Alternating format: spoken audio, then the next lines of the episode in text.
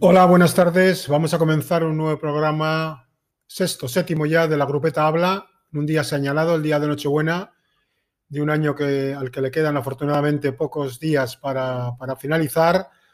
Un año que a nivel de ciclismo también ha sido complicado, aunque por otra parte han aparecido muchos jóvenes valores. Y para hablar de todo ello y de ciclismo tenemos un protagonista de excepción, un protagonista de lujo, eh, Manolo Saiz, 61 años, eh, un referente en el ciclismo mundial, un innovador en su momento de muchas de las cosas que luego se aplicaron al mundo del ciclismo y que ha tenido la diferencia pues, de acompañarnos hoy en esta, en esta nueva edición de, de la, grupeta, de la Grupeta Habla. Manolo, buenas tardes. Hola, muy buenas tardes. Bueno, bueno, ¿qué tal, ¿qué tal andas? ¿Qué tal te van las cosas? Tú que eres cocinillas, ¿estás afanado en un poco en, en hacer algo especial para hoy o estás tranquilo? ¿Cómo andas en estos momentos? Ahora mismo me pillabas eh, también haciendo alguna cosa de la cocina, pero ahora ya me he venido tranquilo a sentarme y, y bien, me gusta cocinar, es una cosa que me entretiene mucho y que me relaja y bueno, pues me gustan hacer las cosas y llevo toda la mañana cocinando. Pues, pues bueno, para cenar con la familia y, es un placer. Pues ya, ya me imaginaba yo que ya sabía, como ya sé que te gusta la cocina, digo, ya me imaginaba que hoy te va, te va a tocar eh, cocinar. Bueno, quizá para, para comenzar, mm, ¿cómo has visto tú este año para el ciclismo en general? Un año extraño, con parones, eh, con un inicio de temporada que en principio fue bueno para todo el mundo, un parón, arrancar de nuevo. Mm, Con esas salvedades, eh, ¿cómo lo has visto en general? Yo, sincera- yo sinceramente creo que el ciclismo no cambia, ¿no? Y es verdad que ha sido un año extraño, que ha habido situaciones nuevas, que ha habido cosas, pero como empezó el año, luego vino la pandemia y luego se volvió a continuar prácticamente con los mismos protagonistas, ¿no? Yo creo que tenemos en estos momentos la suerte de tener algunos jóvenes que son brillantes a nivel internacional y que lo hicieron bien antes de la pandemia y después de la pandemia, ¿no? Es verdad que es un año extraño porque posiblemente hemos visto ganar a un corredor un Tour de Francia que deja muchas dudas y lo puede volver a ganar durante el mes de julio con excesivo calor y con otras circunstancias que siempre hay alrededor del Tour de Francia, ¿no? Pero por todo lo demás, eh, lo que no cabe duda es que, que hemos visto brillar a muchos corredores. Quizá fue una pena la caída de Benepoel, pero bueno, creo que nos deja así muchos interrogantes de cara al 2021 para hacernos una temporada muy, muy atractiva el próximo año. Bueno, eh, continúo yo. Ahora, ahora entrará Miquel, que está aquí conmigo. Estaba preparando todo el apartado técnico.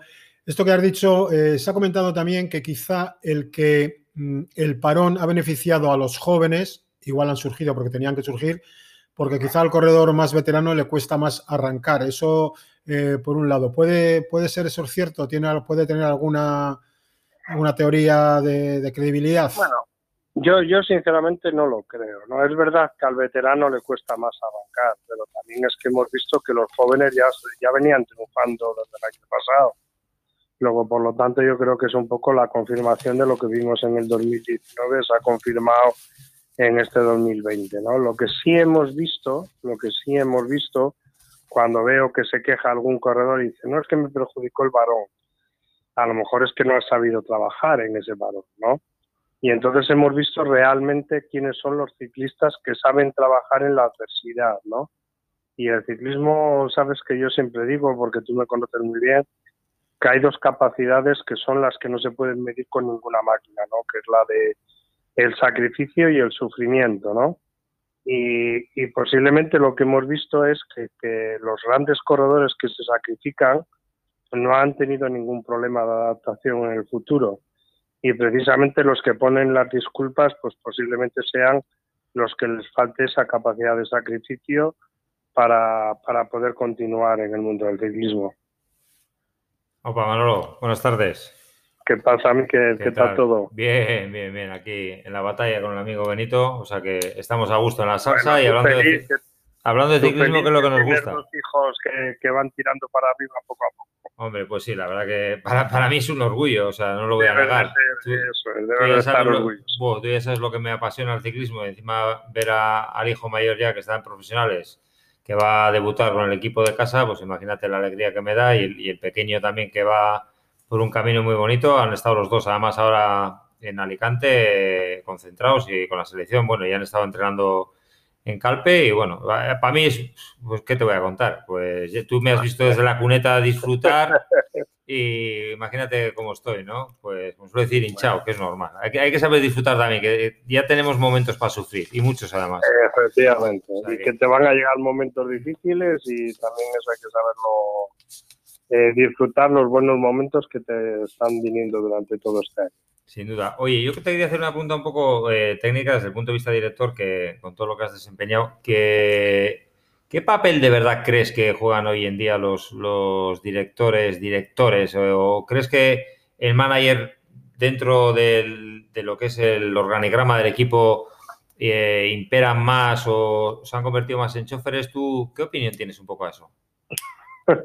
Yo creo que tú lo has definido, ¿no? Yo creo que hoy eh, vamos a ver, yo digo que, que en, digamos un poco en mis años, que estos también son mis años, es que la gente nos oye hablar así y parece que somos viejos y no lo somos, ¿no? Yo creo que, por ejemplo, en todos los años que yo viví de, de apasionamiento del mundo del ciclismo, que fueron los 70, los 80, los 90, incluso los 2000, se vivieron, se vivía un ciclismo de líderes, ¿no? Y, quizá yo fui uno de los que empezó a hacer un ciclismo de gregarios para dejarle a los líderes en una gran disposición, ¿no?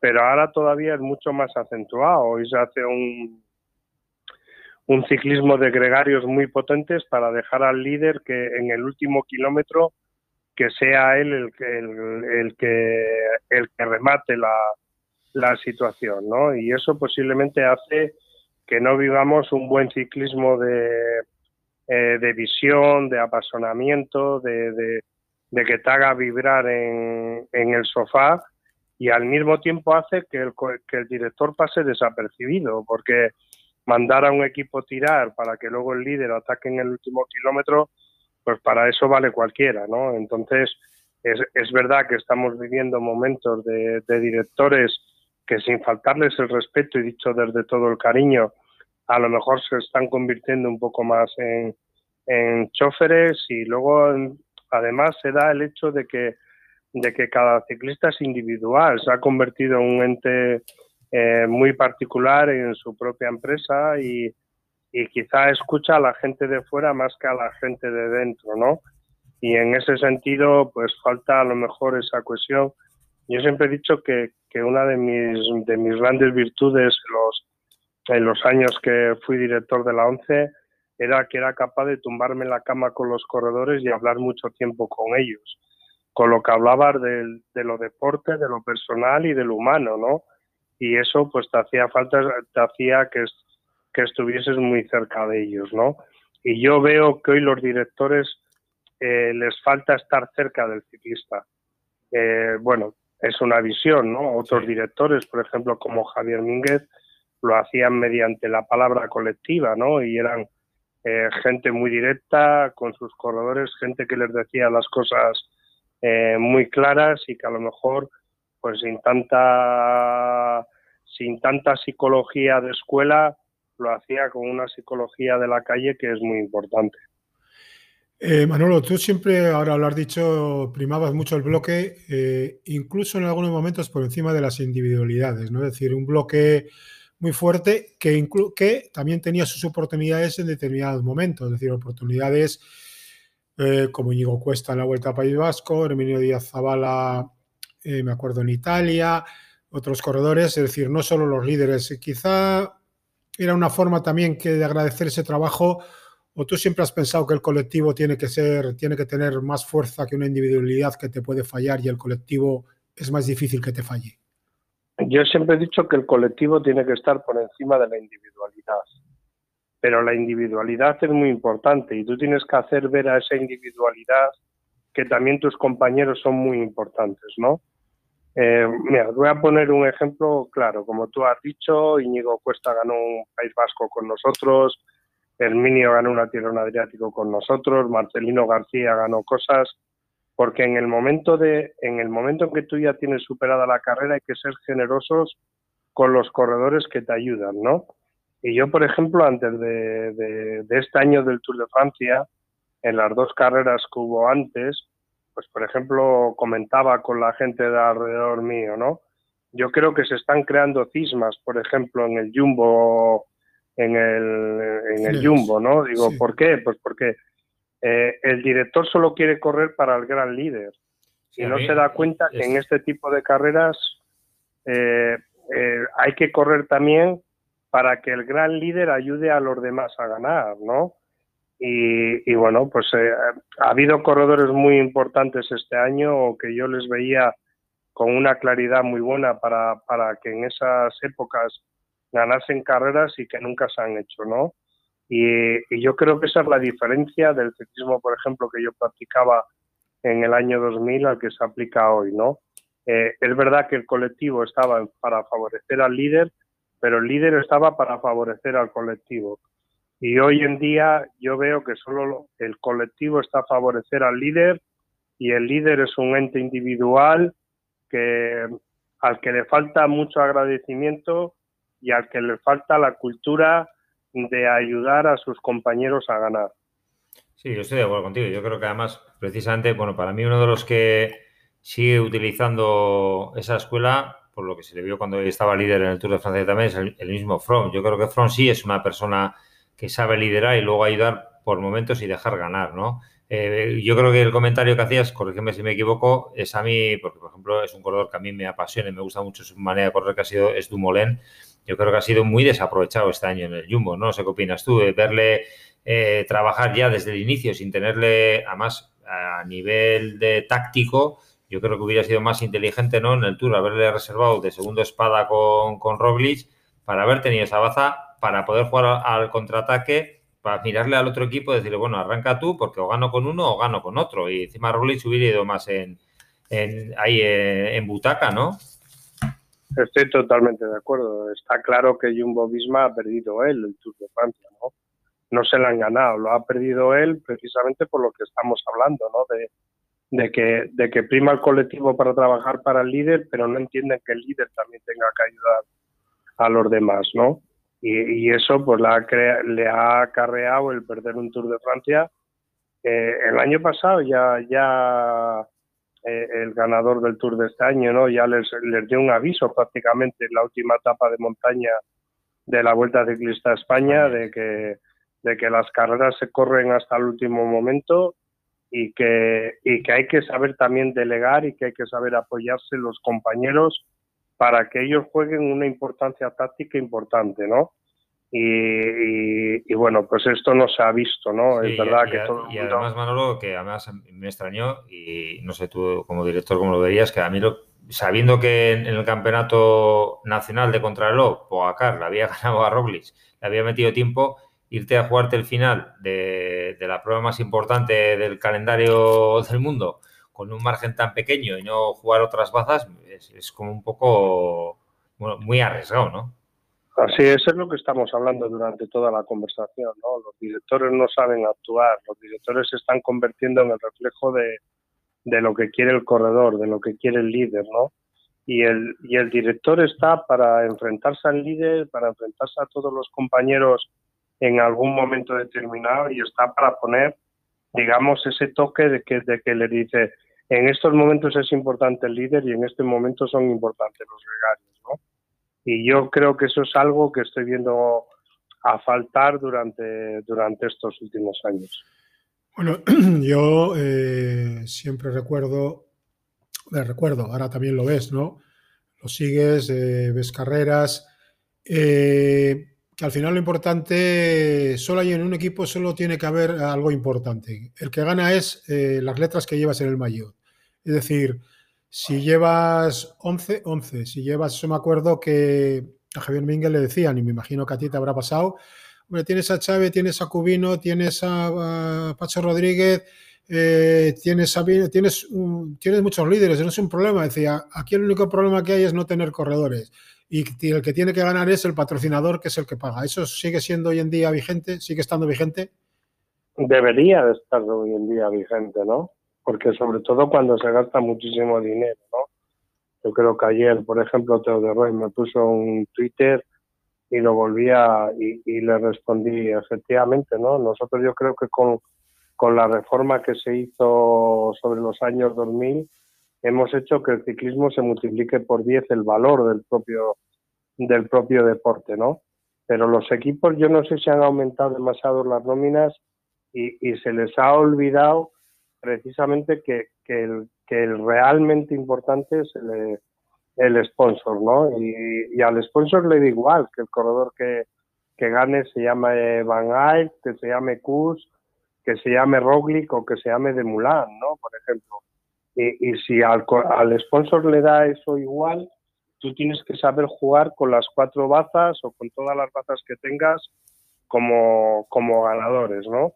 Y hoy, sin embargo, los directores posiblemente pues porque el ciclista tiene tanta influencia que es el que pone y quita directores pues precisamente se ha perdido esa filosofía de, de que de que sea el nombre del equipo el que gane no y bueno yo creo que tanto vosotros que habéis vivido todos estos últimos años del mundo del ciclismo eh, como tú muy bien has dicho Javier Mínguez Vicente Velda con el Kelme absolutamente todos intentábamos que, estuviese muy por encima el nombre del director. Hmm. Y una, eh, un poco, a ver si siempre he tenido curiosidad por esta pregunta, eh, Manolo. De los corredores que has tenido, son tres preguntas eh, en una, pero bueno, ¿cuál ha sido para ti el, corredor más difícil que has tenido para, para, manejar, para domarlo, para tranquilizarle, para que era el más rebelde? Eh, la segunda es, ¿Cuál es el corredor que más te ha sorprendido de pues que no esperabas que, pudiera llegar tan alto, de, que te uf, de que dices, madre mía, no, no esperabas todo este chaval? Y, y, la otra es, ¿cuál ha sido tu mayor decepción de, de todos los corredores que han pasado por, por, tu equipo?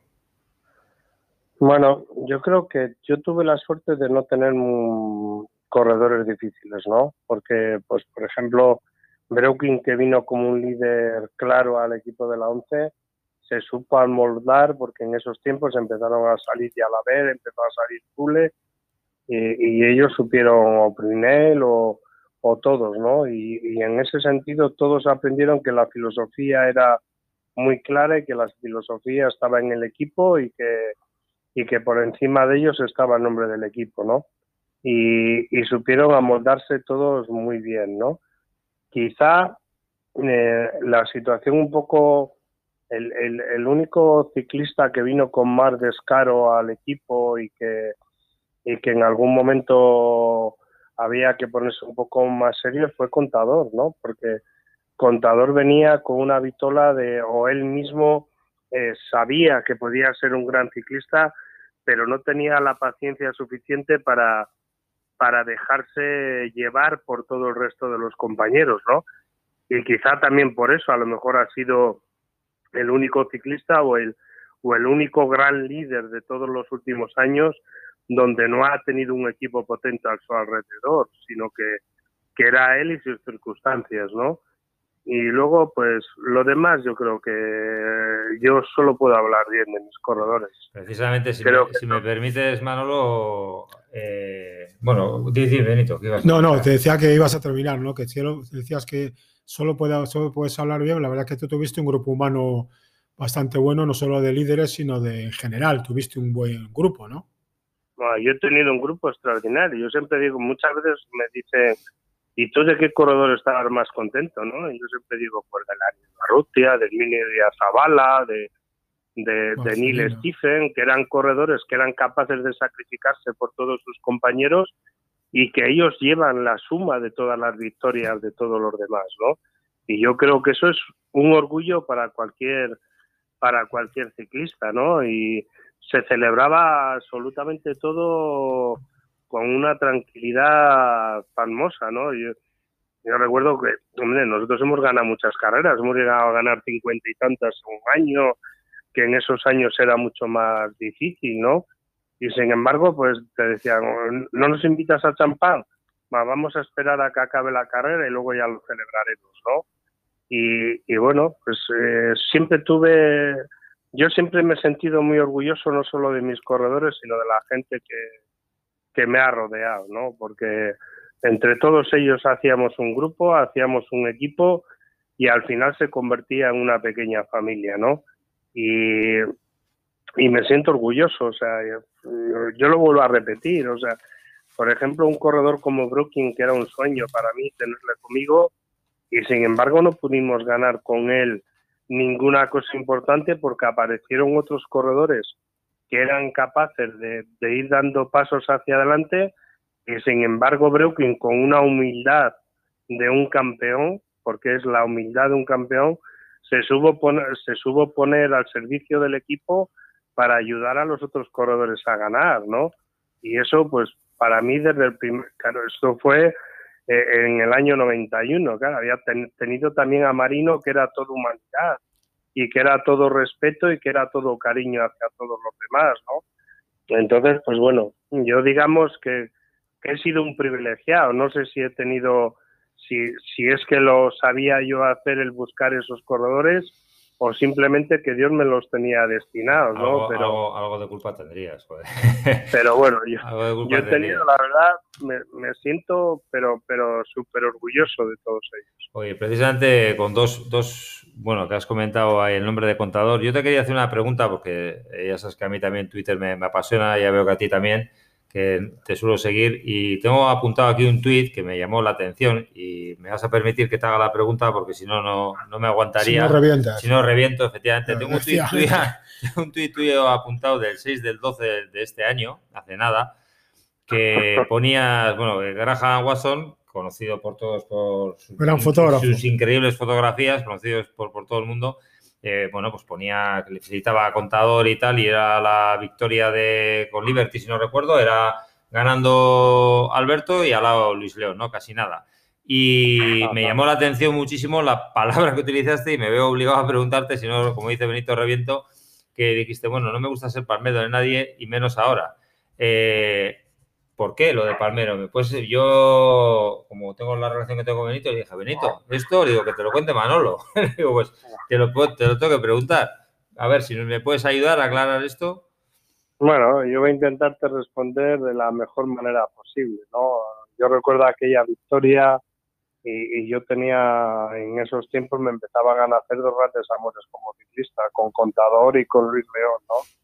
Recuerdo que yo no estaba en esa en, Australia ese año y, cuando se me llamó, claro, te llaman y aquí es muy temprano, eran las eh, muy y, me eché a llorar, ¿no? Porque al final era romper una racha donde contador las, las venía pasando mal o había tenido momentos de dificultades, ¿no? Y yo siempre he sido una persona que intento ser agradecido siempre, siempre en todo, ¿no? Y yo esa falta de agradecimiento siempre la he visto en Contador. ¿no? El Contador no aprendió nada de, de, la filosofía de Manolo Zay, ni aprendió nada de la filosofía de la ONCE de, del agradecimiento hacia todos los demás, ¿no? Y, y, en ese sentido, cuando después me ha venido la vida mal dada y cuando ves que no hay nunca una llamada, cuando ves que, no hay un agradecimiento. Pues, por ejemplo, con Sastre yo discutía mucho, ¿no? Pero ganó un Tour de Francia y cuando ganó el Tour de Francia se acordó de mí. Y, y eso, pues, además recuerdo que fue un momento difícil porque estábamos pasando eh, el 25 aniversario de matrimonio con mi mujer y, y luego al poco tiempo me, bueno, pues nos separamos, mi mujer y yo, y se rompió la familia, ¿no? Y, pero siempre lo recordaré aquello como dices, hay un agradecimiento a, al saber estar, ¿no? Que yo te voy a decir, eh, los malos momentos que, tú has tenido en el equipo, eh, yo tengo, bueno, tengo una realidad, ¿no? El paso del tiempo hace que se olvide todo, lo bueno y lo malo, por suerte o por desgracia. Tú los peores momentos que tuviste en la, en la 11 quizá a nivel personal fue el fallecimiento de Rojas, del que nadie se acuerda. Saben que está su hermano, pero nadie se acuerda, o muy poca gente se acuerda que tenía un hermano que andaba, mucho no, muchísimo. muchísimo. Y que pues se dejó la vida en un accidente yendo a coger un avión de Murcia a Alicante. Quizás ese ha sido el peor momento que has tenido eh, cuando en tu época de director. La posterior, ¿O has tenido otros momentos también malos? Manolo. A ver, Manolo. Perdonad. Ah, Sí, vale, ahora, ahora, ahora, Ahora. ahora. ¿Me has oído? Vale, Estoy gordo y con el papo he dado a apagar ah, el, pues nada, no te el preocupes. micrófono. La tecnología, ya Sí, sabes. sí, la tecnología, bueno, todo- nos- todo es has tecnología. la pregunta a Benito y ya está. Sí, no, yo creo que, vamos a ver, lo de Rojas fue muy duro. Yo recuerdo que prácticamente no había estado ningún día con la familia, que había decidido no viajar al Campeonato de España para estar unos días con la familia. Y justo cuando estaba llegando a Torrelavega de viaje a Madrid, me llega la noticia y automáticamente le tengo que decir a la mujer y los hijos, lo siento, pero esto no me puede tal, ¿no? No, no, tengo que estar allí y bueno, pues me tocó vivir, digamos, todo, todas esas horas desde el accidente hasta, hasta la muerte de, de- que, que de esté donde esté sabe que le quiero un montón. Y, y bueno, pues fue muy duro aquello, ¿no? Es verdad que también ha habido momentos duros, la muerte de Úbeda, la muerte de un auxiliar que tuvimos en el Sí. equipo que también fue en carrera, pero sobre todo a lo mejor porque siempre se identifican los malos momentos con los campeones. eh, el- los peores momentos fueron los de Rojas y la situación que me tocó vivir con Contador en la Vuelta a Asturias y posterior, ¿no? Entonces, eh, hay muchas veces que tú dices, bueno, lo di todo, ¿no? A mí me llaman un día a las dos de la mañana y me dicen, oye, es que le ha vuelto a dar otro ataque a Contador y sin dudarlo salgo para Madrid para atender a la familia y para atenderla a Contador, ¿no? Entonces tú, cuando, cuando el tiempo pasa y cuando ves que, que falta esa palabra de agradecimiento a esos años, a lo mejor hay que decirle al corredor, a lo mejor hasta a su propio entorno, que tu vida no solo ha sido cuando has ganado los brazos, cuando has levantado los brazos, ganando el tour, ganando el giro, ganando la vuelta. A lo mejor también te tienes que recordar de esos momentos y la gente que estuvo a tu lado, ¿no? Y, bueno, pues ese fue el motivo y se acabó la, la respuesta para Miquel. Sí, ese sí. fue el momento de decir, bueno, me apetece, le puedo felicitar por su cumpleaños, pero no por ser un palmero, lo hago simplemente por ser Manolo Saiz y se acabó, ¿no? Manolo Saiz persona, Mm. ni siquiera director, ni siquiera tu director, simplemente Manolo Saiz persona, ¿no? Sí, es normal. Yo ya te digo que yo entiendo perfectamente lo que dices, porque la verdad que a todos hemos tenido malos momentos en la vida y te vas dando cuenta de verdad de, situaciones que te desilusionan como, como personas, ¿no? De, gente. Afortunadamente vas encontrando por el camino otras que, que merecen la pena, pero como suele decir Benito, de la gente memoria la justa, la justa, pero además de verdad. Oye, eh, una curiosidad que también te vi en, en Twitter, ya digo que es, es un mundo que me gusta mucho el de Twitter. Peligroso, Peligroso mundo, peligroso bueno, mundo. peligroso mundo si- no te calientas en el dedo. Hay que tener paciencia antes de escribir. Yo suelo tener poca, ¿eh? pero bueno. Eh, no, era un poco. Había una foto muy bonita que retuiteaste que era de David Guiñel, que además suele hacer unos tweets muy buenos de, de la época. Y era una foto de, de Mers que estaba en el suelo y ponías tu joder, impensable, ¿no? Hoy en día sin autobuses. Impensable hoy en día sin autobuses. Eh, no sé si te acuerdas, es de la fecha. Sí, Sí, del, sí, me del día del- estaba con. Ocaña, Mercy Ocaña. Es una foto muy bonita, es de hace poco, además del 10, del 12 también. Eh, Sí, sí, me acuerdo. Tú eres un poco el innovador con toda esta historia, eres de los primeros que introduce todo. Eh, ¿Cuándo fue? la- ¿Recuerdas tu primer bus cuando lo fuiste a comprar? ¿Cómo fuiste? ¿Qué, ¿De dónde salió toda esa idea? Cuéntanos un poco. A mí es una cosa que me gusta. Mucho porque me, me ayudó gente de Guipúzcoa, además, de, de- de allí, de vuestra tierra, me ayudaron mucho a hacerlo y entonces decidí también que los camiones, por ejemplo, tenían problemas para circular los fines de semana y hacer los camiones taller en vez de en camión, en autobús y, y bueno, hicimos. Pero yo creo que siempre todo es la filosofía, ¿no? Ahí está Valentín Ronsoro, que era el- el- la primera persona que trabajaba conmigo, que era el conductor del autobús, pero teníamos una norma, ¿no? O sea, había que facilitarle la vida al autobús. Ser que hiciese un mal tiempo y precisamente decíamos, el autobús se tiene que ir para que los ciclistas convivan con el resto de los ciclistas, para que convivan con el público y para que el del autobús no tenga momentos difíciles, ¿no? Y hoy, pues, pues bueno, pues no se prima eso, ¿no? Y hoy se prima en que el corredor esté hasta el último tiempo, hasta el último minuto aislado, ¿no? Y claro, cuando tú ves, cuando yo veo, por ejemplo, las fotos de Mers hablando con Gimondi, de Mers hablando con, con Roger de Bleming, de en los momentos antes de las salidas, que me digan cuántas fotos de esas pueden salir hoy en día en los periódicos, prácticamente ninguna, porque como el corredor sale cinco minutos antes de empezar la carrera, automáticamente pues pues se pierde esos momentos o esas o esas vivencias visuales de ver de ver a los corredores eh, que son contrarios o que son mm. enemigos digamos en la carretera de ver que demuestren esa amistad eh, antes y después de la competición no y, por eso puse por eso puse el, Twitter de, yo, de, cuando estuve en el, en el caja dirigiendo que estábamos ahí con los autobuses en la salida yo era contrario y les animaba a los chavales que se movieran que bajaran que estuvieran. Y yo creo que una de las cosas para precisamente para, para fomentar el ciclismo y crear también pues tu, tu zona con los sponsors y los colaboradores de los sponsors yo la zona de los buses yo personalmente eh, yo la acotaría yo la acotaría, no dejaría que, sé que muchos van a decir, hola, y ahora encima del público aparte. No, yo creo que el público tiene su momento, pero ese tiene que ser para los que eh, posibilitan que haya espectáculo, que estén los equipos, que sean los sponsors con los invitados, los sponsors, y que los directores de equipos, entre comillas, obligaran a bajar a sus corredores sabiendo que no se les va a echar el público encima, porque, bueno, todos hemos ido a salidas del Tour de Francia de vuelta a España y es verdad que yo también puedo llegar a entender a los corredores de que bajas la, la escalerata del bus y te encuentras igual a 30 chavales ahí, ¿no? Esperándote que quieren que le firme el autógrafo From, ¿no? Entonces, yo creo que eso igual podría ayudar un poco a eso que comentas, ¿no? A que haya un poco de vida, de, vida social eh, dentro, ¿no?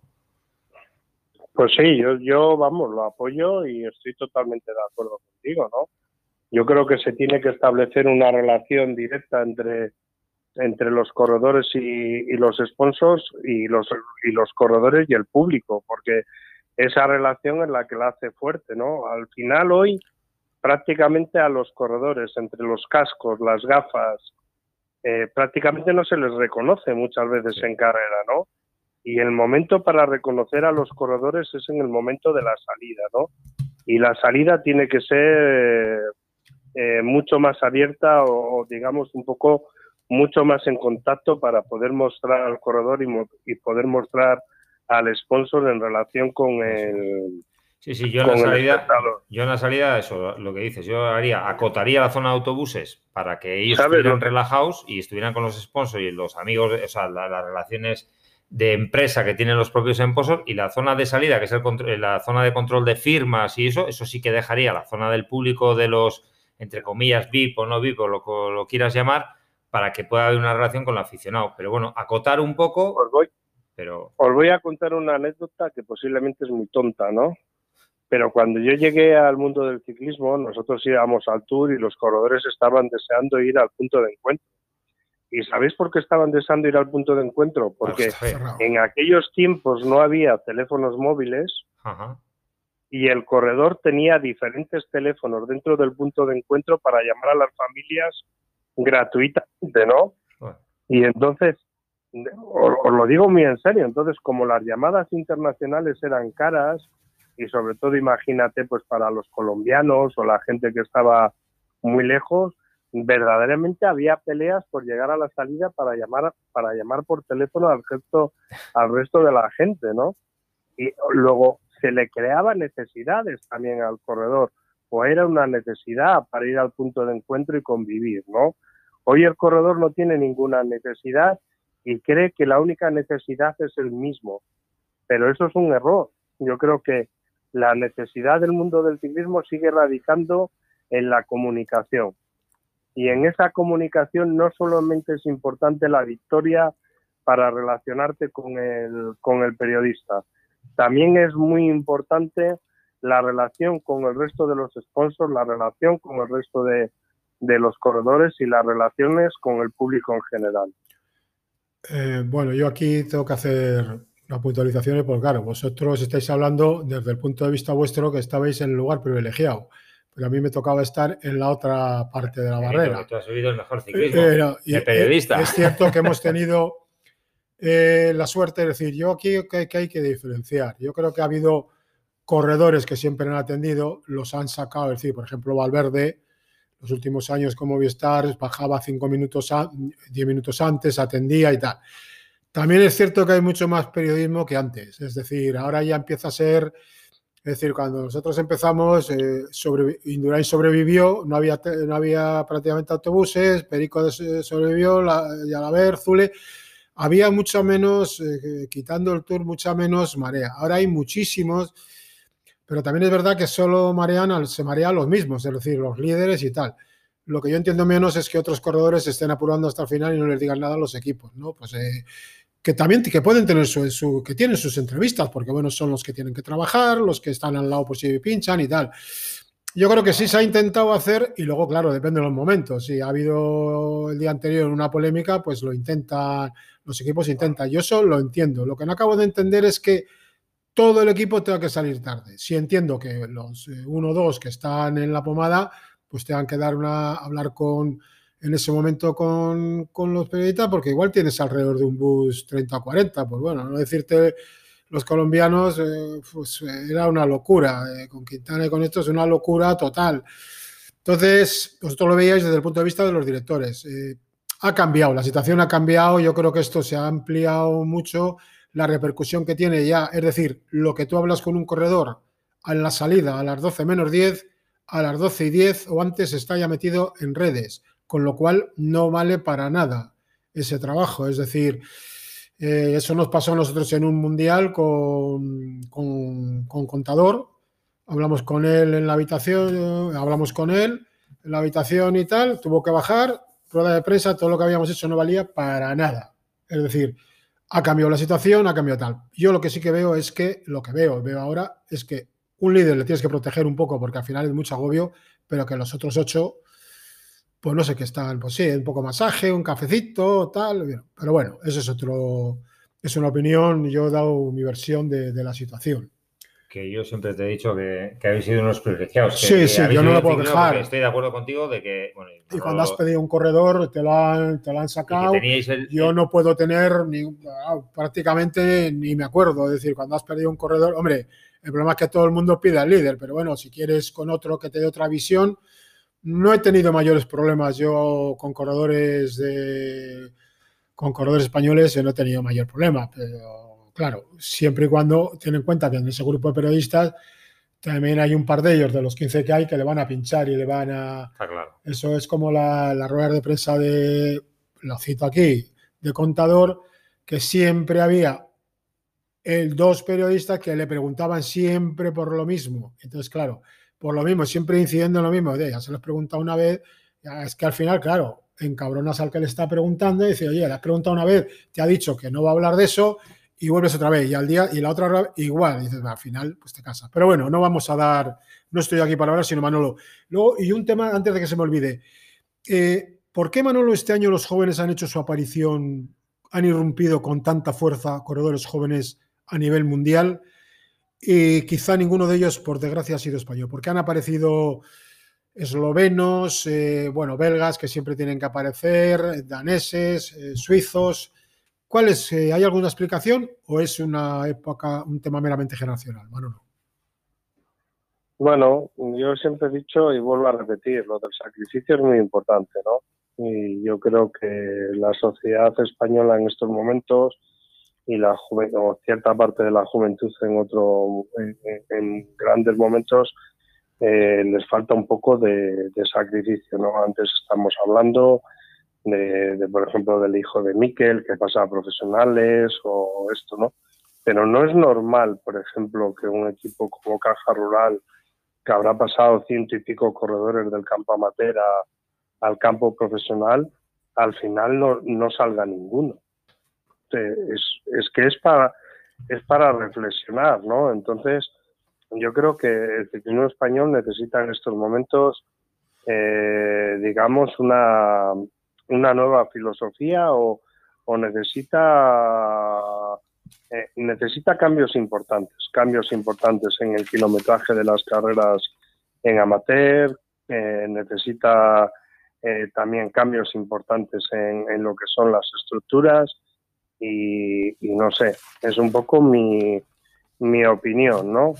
Yo creo que, que, estamos viendo que tenemos un equipo de World Tour que posiblemente los, los grandes corredores de ese equipo se están haciendo mayores y que por detrás, pues que tampoco viene, no viene nadie a sustituirlos, ¿no? Es verdad, Henry Mas al final es una confirmación, Omar Soler también es una confirmación, pero, pero nos falta, ¿no? Y estamos viendo, pues, corredores en otros países que con 18, 19 años eh, eh, ya empiezan a triunfar, ¿no? Es verdad que la sociedad española un poco vivimos al contrario del deporte. O sea, por ejemplo, los belgas desayunan, comen un poquito y cenan, y cenan muy pronto, ¿no? Luego eso es propio o paralelo al mundo del deporte. Y, cuando el corredor, cuando un corredor extranjero, por ejemplo, sale a, entrenar, tú dices, eh, no le marca el horario las comidas le marca el horario de, la propia profesión y luego lo que tiene que hacer, ¿no? Mientras que aquí, pues, por ejemplo, en España, muchas veces se sale a entrenar con la idea de no tengo que llegar a comer, porque se coma a las dos o dos y media, con lo que luego tienes que merendar y luego tienes que cenar. Digamos un poco que la propia estructura social no es la más adecuada para el mundo del ciclismo y a lo mejor los corredores no se saben dar cuenta tampoco de, de esas situaciones, ¿no? Y mm, yo no, no me gustaría ser pesimista y sobre todo tú, Benito, me lo has oído durante muchos años, ¿no? Pero yo llevo desde hace varios años viendo que el ciclismo español nos estamos quedando cojos, que es verdad que seguiremos teniendo corredores para ganar etapas, que seguiremos teniendo corredores que, que nos pueden ganar alguna cosa, pero que nos falta ese tipo de corredor que hemos tenido, porque no podemos olvidar que el ciclismo español lleva en lo, más alto desde el año 82, que ya se dice bien pronto, casi son 40 años estando en lo más alto del ciclismo mundial, ¿no? Y a lo mejor nos falta ese tipo de corredores ahora mismo en España que nos mantenga en esa élite máxima del ciclismo mundial, que podamos tener corredores que nos salven digamos, la situación media. Pero, la situación esa máxima, mm, mm, a mí me cuesta ver corredores que, que nos puedan salvar de ella. Yo, cuando descubrí a Rojas, Benito venía conmigo en el coche, cuando yo descubrí a Rojas y cómo decidí ficharle eh, eh, prácticamente en ese momento, ¿no? Porque tú veías algo más en, en ese corredor, ¿no? Veías algo más de, de lo que estabas viendo en la propia competición. Y yo este año, pues estos años, a lo mejor que estoy viendo más carreras de aficionados y que estoy viendo cosas, me falta a, lo mejor esa primera impresión de decir, uy, qué corredor. Mm, no, no, no lo veo ahora mismo, ¿no? Y bueno, pues quizá todo eso hay que conjugarlo porque no soy yo solo el que lo tiene que, que decidir, son las propias organizaciones, ¿no? Hay muchas veces, por ejemplo, en el País Vasco, que vosotros lo estáis viendo, que se queda un grupito y prácticamente vienen a rueda de los coches porque hay que salvar la situación, porque si no, cuando pierdan dos minutos, les retiran de la competición, ¿no? Entonces les estamos dando, yo creo que demasiadas facilidades y, y, cuando les dar demasiadas facilidades, yo soy uno de ellos, ¿eh? que siempre intento dar el máximo de facilidades. Eh, pues a lo mejor falta ese ese punto de sacrificio que sea lo que rompa todo, ¿no? Sí, pero quizás, eh, Manolo, yo viendo desde fuera, por, la época que habéis estado vosotros al, máximo nivel eh, en temporadas, eh, a los chavales también, poniendo el ejemplo de Purito, de todo este tipo de gente, y el propio Miguel, yo alguna vez lo he hablado con Benito, o sea, se les pasaba pronto también, pues con 20, 21 años, pero les dabais una calma. Yo creo que hoy en día los equipos World Tour y los equipos profesionales quizás tengan eh, menos calma en ese aspecto. Parece que como la, precisamente, seguramente por lo que has dicho, de que como no se ve nada, o sea, no, hay a corto plazo alguien que pueda darnos eh, esa vidilla en las vueltas de dos semanas, eh, una semana, tres semanas, parece que no, este viene, ojo, pues ya no viene, este viene, ya no viene. Antes se les daba, bueno, tranquilo, un año, dos años, tres años, ¿no? ¿no? yo, yo recuerdo, por si sirve de referencia, que cuando pasábamos un corredor, normalmente yo siempre le firmaba por tres años, ¿no? Mm. Y le decía, el primer año solo quiero algún apunte. El segundo año quiero que los apuntes sean regulares. Y el tercer año quiero que esos apuntes sean anuales, ¿no? Y ya el cuarto ya romperás hacia donde tengas que romper, ¿no? Posiblemente esa calma hoy se echa también en falta, porque, porque a los corredores les sometemos a, situaciones donde, donde no compiten un poco en igualdad de condiciones, ¿no? En el sentido de que, no sé, a mí me da un poco la impresión que para, para ciertos corredores españoles, pues por ejemplo los llevan a la Vuelta a España y la Vuelta a España está muy por encima del nivel que ellos tienen. Entonces, claro, llegan a la Vuelta, no pueden ejecutar lo que ellos sueñan y pierden también esos sueños. Sí, pierden la eh, ambición y la ambición de ganar. Yo, por ejemplo, eh, con el tema de los chavales que, que, nos hemos visto tú y en las cunetas estos años, como dices, en aficionados y en juveniles, ¿verdad? Y en Besaya, con lo que nos pasó en Besaya, ¿eh, Manolo, con lo que con lo que pasa por ahí. Te quiero decir que la, la para mí en, en, ese aspecto yo creo que enseguida que hay un par de destellos, como hoy en día todos son números, números, vatios, relación kilovatio, eso que cada potencímetro es un mundo, que esa es otra historia, otro gran debate, pero bueno, eh, es como que ya hay que pasarle, y yo siempre digo, o sea, dos, que lo hablábamos con David, con David Echavarría el otro día, ¿no? Yo siempre he sido partidario mínimo dos años en aficionados. O sea, porque te va a curtir. Primero te va a curtir a que, chaval, no te acostumbres a ir en un buen autobús, vete en el coche, coge el bocata, vete para ahí 14 horas de coche, tira para arriba, tira para abajo, porque si eres bueno ya te llegará, ¿no? Es mi opinión, ¿eh? Yo creo que luego, claro, todo el mundo cuando le pone el caramelo, decir que no es complicado también. No, es complicado porque además va detrás un sueldo, va detrás una serie de circunstancias, ¿no? Pero también es, también es cierto que hoy en día muchas, eh, digamos que estar mucho tiempo en aficionados no te conduce a nada, sino te conduce quizá un poco, a lo mejor es una palabra muy dura, pero, pero que la gente me lo entienda por el lado bueno, ¿no?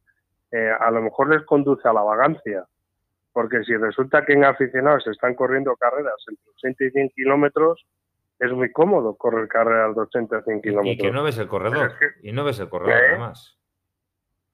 No, no te he oído, perdón. Que no, ves al, corredor, o sea que en 80 90 kilómetros un, juvenil, bueno, un juvenil bueno eh, destaca, pero es que no ves si es corredor o no es corredor, joder. Claro, no lo ves, no lo ves. Hoy en día no lo ves porque no, no los ves la recuperación, que es, que es lo que realmente es importante en profesionales, ¿no? Entonces, pues bueno, pues yo creo que todo, todo eso hay que irlo sumando y que todo eso está ahí para, para intentarlo corregir. Ya, bueno, yo con lo que habéis dicho estoy prácticamente de acuerdo, pero haría unas matizaciones. Qué raro. es decir, eh, ya lo dijimos el otro día en otro programa, el problema es que ahora hoy en día hay un World Tour, del que Manolo Saiz fue uno de los de los, eh, de los eh, que apoyó crearlo, en el que en cada carrera donde van 19 equipos, solo los 19 World Tour, pues puede haber 57 corredores ya de nivel 3 por equipo que están en un estado de forma mm, excepcional. O sea, más otros dos que anden bien, te encuentras con que hay 100 corredores ya de un, nivel importante, de un nivel muy alto. Con lo cual los chavales jóvenes no tienen posibilidades de crecer en un World Tour, salvo que les cuides mucho el calendario. En la época de la que estamos hablando, Manolo, yo me acuerdo, por ejemplo, que Polito Rodríguez estuvo cinco años con Manolo. Claro, estuvo, estaba en un equipo en el que tenía delante a Yalaber, tenía delante a Olano, que eran los que tenían que dar la cara, con lo cual si van creando ahí, van poco a poco tal. Indurain estuvo seis años hasta que ganó el primer tour, ganó un tour de la Comunidad Económica Europea, le tuvieron igual los equipos de Chavales también tenían mucha gente joven que le iban cuidando, haciéndola poco a poco, unos salen, otros no salen. En el caso de Olano pasó con un equipo que la gente ni se acuerda, ni sabe que existió, el Caja Hipotecaria Centro Sur, que desapareció, lo dejó tirado y tuvo que recalificarse en el Lotus de Miguel Moreno. Es decir, digamos que era otro ciclismo, otra forma de hacer la cosa. Hoy en día yo creo que se va mucho más a la inmediatez, es decir, eh, eh, es verdad lo que ha dicho Manolo, lo que, bueno, lo que hemos comentado, que los chavales por el centro de Europa, por ahí están mucho más hechos, corren carreras de mucho más nivel. ¿Eso es bueno o malo? Bueno, pues yo me fijo y ahora te podría decir nombres, no los voy a decir, hablaremos algún día de corredores que han tenido una explosión de dos o tres años como una gaseosa y luego de repente bajan con 24, 25 años bajan. Es decir, porque vienen yo creo muy trabajados y tal. Antes la teoría era llevarlos más cuidado y explotaban más tarde y aguantaban más. No sé, eh, ¿tú qué piensas? Yo creo, yo creo sinceramente que un gran cambio se produce con las redes sociales, ¿no? Sí. O sea, por ejemplo, pues yo qué sé, vamos a ponernos en los años 1990 y tantos o 2000 o 2000 pocos, ¿no? Resulta que un corredor para salir en un medio de comunicación era muy difícil porque había que hablar de lo importante y le dabas un poco de importancia al resto, ¿no? Pero hoy, por ejemplo, hay corredores en España o pasará también en el extranjero, ¿no? Pero hay corredores que tienen 4.000 seguidores que, se creen que son la hostia porque esos 4.000 corredores, o sea, esos 4.000 seguidores les, regalan el oído. Y entonces ellos se creen que son importantes, pero y no saben valorar el que no lo son, el que solo son 4.000 personas los que les regalan los oídos y que hay y que cuesta muchísimo ganarse un espacio en los diarios importantes o en las radios importantes o en la televisión, ¿no? Y, y, yo creo que estamos creando eh, mucho un ciclismo ficticio eh, sin mayores responsabilidades. ¿eh? Y, y, tú lo sabes porque lo hemos hablado, o los dos lo sabéis porque lo hemos hablado alguna vez. Hoy hay mucho, y, y yo lo digo porque lo he puesto alguna vez, hay muchos ciclistas de Twitter y muy pocos ciclistas de carretera. ¿Eh? Bueno, hay de carretera, de pista, de ciclocross. A analizar. sí. sí, estoy de acuerdo, sí, es verdad. verdad Estamos de acuerdo. Estamos de acuerdo. Bueno, Manolo, vamos a dejarlo porque no contigo, vamos a la verdad, contigo la verdad que podríamos estar aquí horas. Haremos, haremos, haremos otro eh, el año que viene que lo tenemos cerca. Aparte que no queremos ser culpables de que se te queme algo de lo que estás preparando para la cena. No, se lo has dejado al fuego. Y nada, pues solo, oye, darte las gracias por pues haber estado con nosotros. ¿Has hecho caracoles? Joder.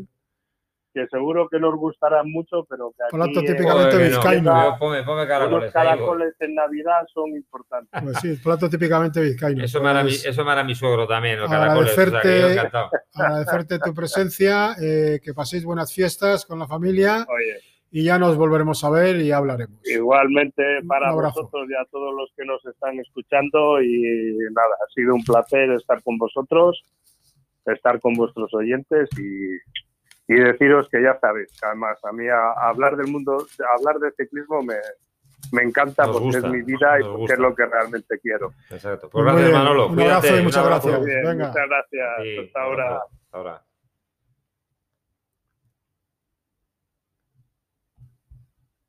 Bueno, pues aquí lo dejamos. ¿eh? Agradeceros que ahí estabais y que paséis una buena noche. Que paséis buenas fiestas, buenas noches, buenas fiestas y en principio nos volvemos a ver el 31. 31 de diciembre de un año que afortunadamente en siete días se acabará y que esperemos que lo que nos venga, seguro que sí, va, a ser mejor porque ya si es peor, pues es mejor ni pensarlo. Exacto.